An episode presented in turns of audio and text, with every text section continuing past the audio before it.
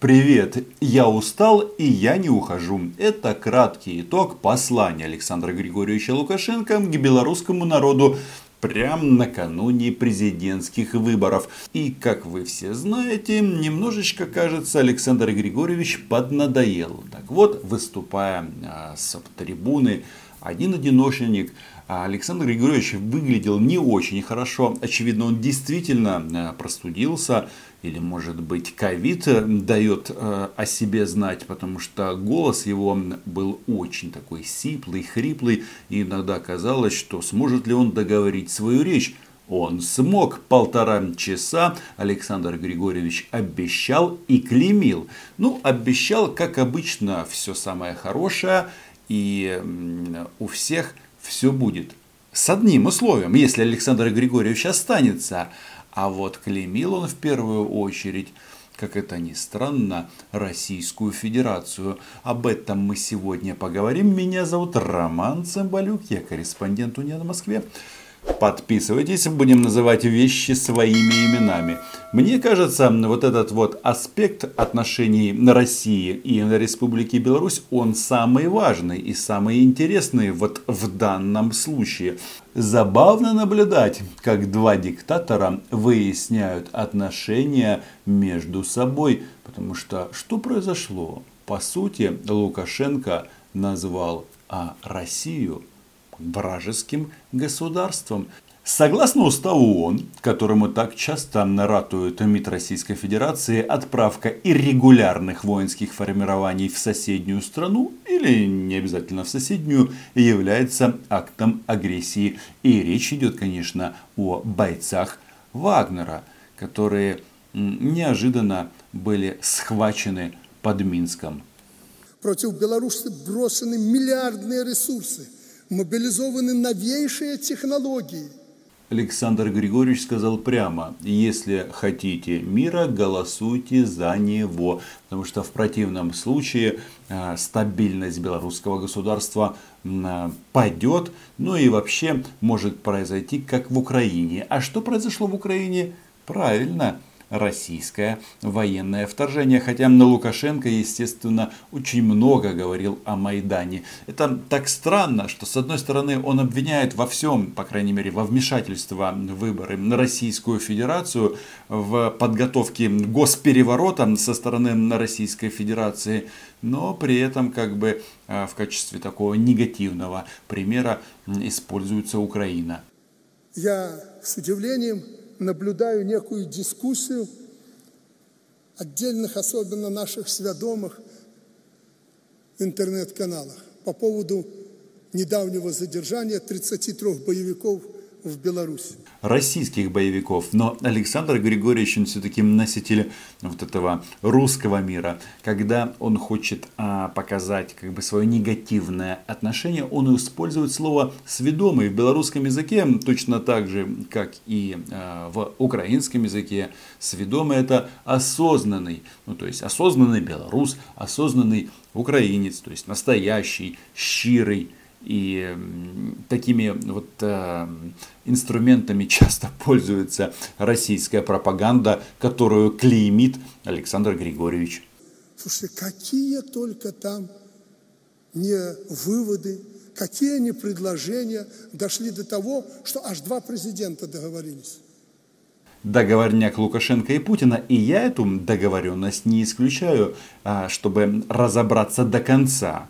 А что же это было, а, все будет зависеть от того, как белорусская власть будет действовать с арестованными российскими гражданами. И не только российскими, с этими бойцами Вагнера. Если их тихонечко отпустят, то понятно, что это договорняк. А если они будут экстрадированы в Украину, Тогда можно сказать, что Александр Григорьевич серьезно начал а, бороться за место под солнцем, которое хочет заслонить Российская Федерация.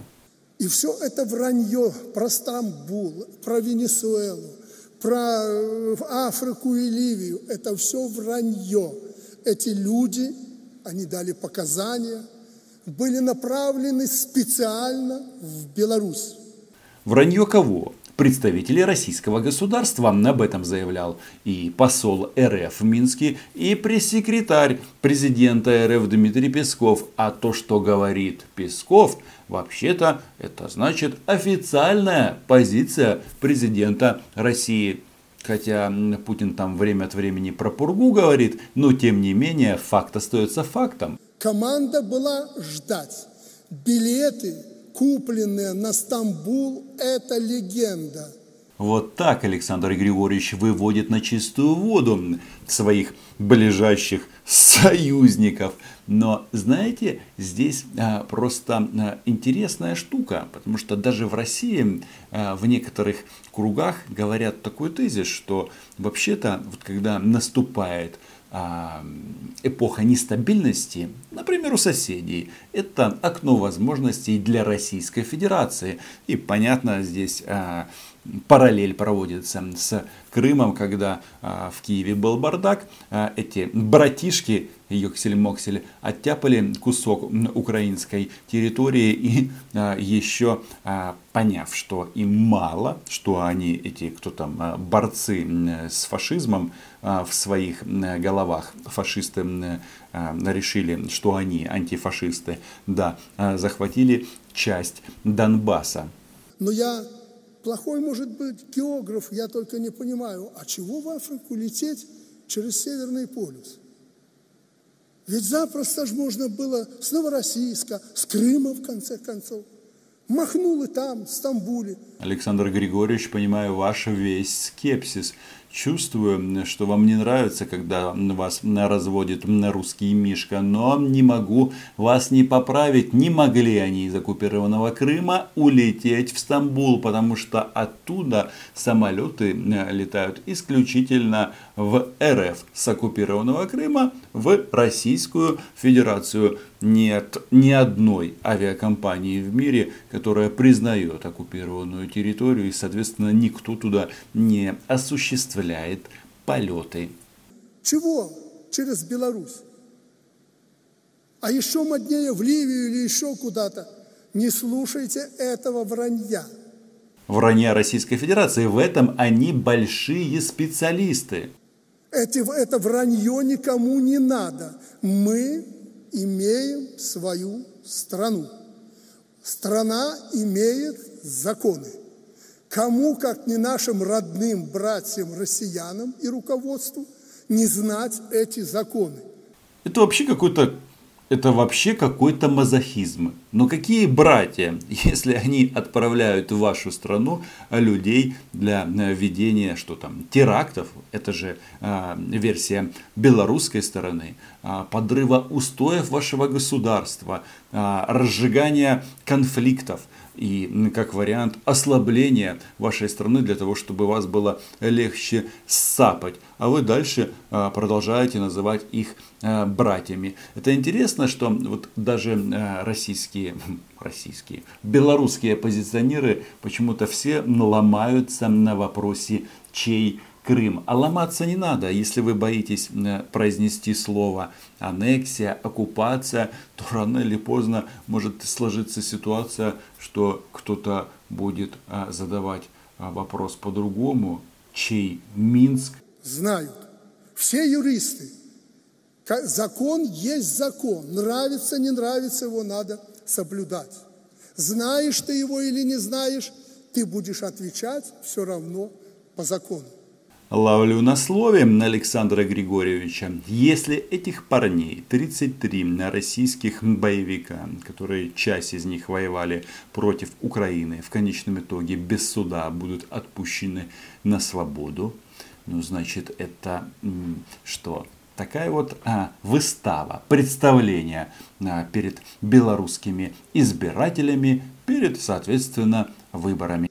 Мы по-человечески относимся к этим ребятам абсолютно по-человечески. И мы от этого получили определенный эффект.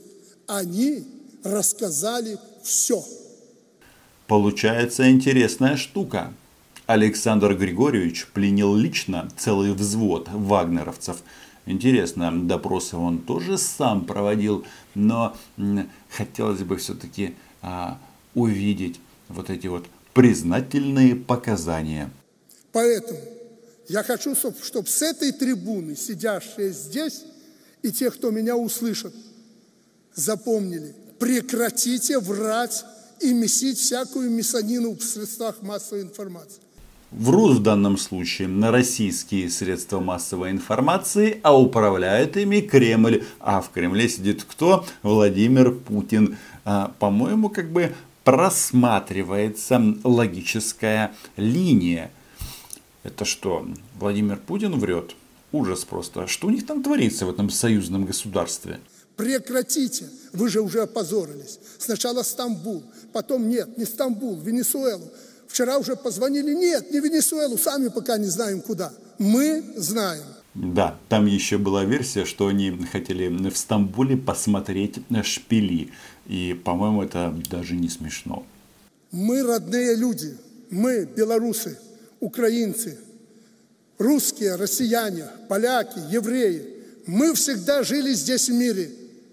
Не подбрасывайте здесь ядерного оружия.